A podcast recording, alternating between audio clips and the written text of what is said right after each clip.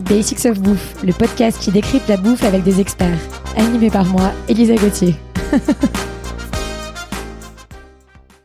Dans ce dixième épisode de notre série sur la mer, on part à la pêche au moule avec Charles Guiriac, le fondateur de Poiscaille. Salut Charles. Salut Elisa. Alors, c'est dans quelle famille les moules? Alors, les moules, euh, c'est des coquillages, c'est des bivalves. Euh, on trouve deux espèces majoritairement. Donc, notre moule, on va dire française, euh, c'est l'édulis, donc c'est plutôt une moule petite euh, qui fait 4-5 cm au max. Euh, et on trouve aussi ce qu'on appelle la Gallo provençalis, qui est la moule dite espagnole, donc qui va être une moule beaucoup plus grosse. Euh, ce qu'il faut savoir, c'est qu'en fait, les, ces deux espèces peuvent se croiser. Donc parfois, on a des intermédiaires, quoi, des moules qui vont être plus grosses qu'une édulis, plus petites qu'une Gallo provençalis. Donc on a des hybrides qui se créent. Donc on peut trouver différentes espèces sur le marché. Quelles sont les différentes méthodes de production et leur impact sur l'environnement? Alors, on, on a une pêche de moules sauvages euh, qui existe, qui est euh, relativement euh, faible, mais on trouve des pêcheurs qui pêchent sur les rochers à pied. Euh, ça, si on arrive à en trouver, c'est assez génial. On a une pêche à la drague, euh, notamment la fameuse moule de barfleur. Euh, ça, c'est moins cool environnementalement parlant parce qu'en fait, on, bah, drague des fonds, des bancs de moules et, donc on enlève pas mal de choses. Euh, et après, ce, le, plus connu la, de méthode de production, c'est le bouchot. Donc c'est ces fameux pieux qu'on plante dans des zones de sable, de vase, pas loin des parcs à huîtres aussi, et on va mettre autour des cordes avec des jeunes moules pour les faire grossir. ça c'est un peu discutable. Nous, on n'en fait pas, par exemple, chez Poiscaille parce que euh, on trouve que ça a un impact sur l'envasement. C'est-à-dire qu'en fait, tous ces pieux ralentissent les courants, notamment dans le Mont Saint-Michel, par exemple, et peuvent entraîner un envasement assez important. Euh, dernier point, euh, dernière solution pour la produire, c'est sur corde, donc c'est ce qu'on appelle sur filière. Donc là, en fait, on va mettre des grandes cordes dans l'eau et on va mettre les moules dessus. Et là, ça, ça va flotter. C'est ce qu'on peut utiliser notamment en Méditerranée, mais on en trouve aussi en Bretagne, à l'île de Groix et en Bretagne Nord, pas mal aussi. Est-ce qu'il y a des saisons à privilégier pour consommer des moules?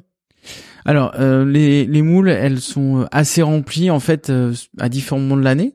Euh, typiquement, euh, je trouve que c'est mieux de manger des moules, notamment les moules de bouchot ou les moules sauvages, plutôt en fin de saison, donc après l'été en fait. Euh, à partir de fin août là, quand il y a du plancton qui revient, souvent c'est le moment où elles sont vraiment au top. Le mois d'octobre, c'est vraiment euh, génial. Et en fait, elles vont rester remplies jusque facilement à janvier, février.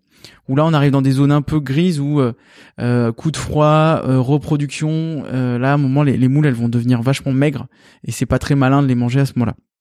Euh, ce qu'il faut voir, c'est qu'il peut y avoir pas mal d'exceptions à ça. Euh, c'est-à-dire qu'aussi bien sur les moules sauvages que sur les moules de filière, nous avec Poiscaille, on a vu des choses qui nous paraissent assez contre-intuitives. Typiquement à Groix, il y a une production euh, euh, chez Leslie Julien qui, qui, est assez surprenante parce qu'ils ont des moules remplis toute l'année. Ils pensent que c'est les planctons des courants qui, qui passent du, du, sud vers le nord et qui leur, enfin les courants qui leur amènent beaucoup de plancton à ces moules et que comme elles sont tout le temps dans l'eau à pouvoir se nourrir, elles sont remplies toute l'année. C'est génial. Quel est l'état des stocks de moules en Europe? Alors, euh, l'état des stocks de moules, je sais pas trop te dire. Euh, par contre, ce que je vois, c'est que où j'entends, c'est des pêcheurs avec qui on travaillait, qui faisaient des moules sauvages, qui ont de plus en plus de mal à en faire. Euh, ils ont l'air de s'inquiéter sur le fait que les moules en fait produisent moins de ce fameux byssus. Donc le byssus, c'est des petits filaments que la moule va utiliser pour s'accrocher et se déplacer notamment. Ça se déplace une moule. Mmh. Et en plus, quand on enlève le byssus, ça s'appelle débissucer, terme très élégant. Euh, mais en tout cas, euh, les pêcheurs sont assez inquiets, euh, notamment en Vendée et limite Bretagne. Ils voient les moules jeunes arriver, se fixer, puis après la première tempête se faire dégager. donc a priori, il y aurait peut-être un souci là-dessus, mais on en trouve aussi encore dans le nord de la France. Alors, est-ce que tu as des conseils pour bien choisir des moules? Alors la base, c'est qu'elles soient fermées ou qu'on teste le fait qu'elles soient vivantes. C'est-à-dire qu'il peut arriver qu'une moule baille, euh, ce qu'il faut faire en fait, c'est la prendre et essayer de lui appuyer dessus pour l'aider à se fermer et on va voir s'il y a une réaction. On a une très belle vidéo sur notre YouTube Poisquet là-dessus, où en fait on voit qu'en fait une moule, parfois elle peut être refroidie, elle a pris un coup de froid sur un étal euh, ou dans notre frigo. Euh, en fait, on va appuyer dessus et en fait elle va doucement mais très lentement se refermer, mais c'est significatif. Ou les mettre sous l'eau, alors ça c'est plutôt chez soi.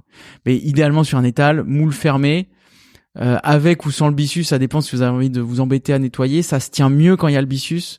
Donc si vous devez les garder plusieurs jours, autant les garder euh, avec le byssus parce que ça peut, ça, quand on arrache le byssus avec des machines ou à la main, en fait, on, on nous laisse une petite ouverture et ça fait que la moule perd son eau. Mhm. Et là, elle va tendance à survivre moins longtemps. Donc si la moule est un petit peu ouverte mais qu'on arrive à la refermer, c'est c'est bon signe. C'est bon, on peut y aller. Faut pas non plus attendre. Ça veut dire qu'elle est quand même pas au top de sa forme, mais euh, elle est consommable. Est-ce qu'il y a des, des moules non comestibles justement? Alors ça c'est vachement suivi, mais il arrive par moment que dans le plancton que filtrent les moules, et les moules sont des gros filtreurs, donc ils, elles filtrent genre je crois cinq fois plus qu'une huître, euh, il peut y avoir des planctons toxiques. Et ces planctons toxiques, ils peuvent faire trois choses. Ils peuvent euh, en gros nous retourner les intestins, euh, nous paralyser ou nous faire des amnésies. Sympa. Euh, donc le premier, ça, ok, c'est un petit séjour sur les toilettes, mais les deux autres, c'est, ça peut être vraiment dangereux. Et donc pour ça, il y a des suivis qui sont euh, chaque semaine dans plusieurs centaines de sites en France faits par l'Ifremer pour essayer de détecter les planctons. Et dès qu'il y a une alerte, euh, ben en fait les moules sont retirées du marché, les producteurs sont informés. Faut faire gaffe quand on va euh, pêcher l'été, on se dit tiens il y a des moules, etc. Moi ça m'est déjà arrivé avec des potes, on en trouve des coques, mais euh, ça peut être pareil avec des moules. On ramasse plein de moules, super, bah tiens il y en a là sur les bouts, euh, sur les cailloux.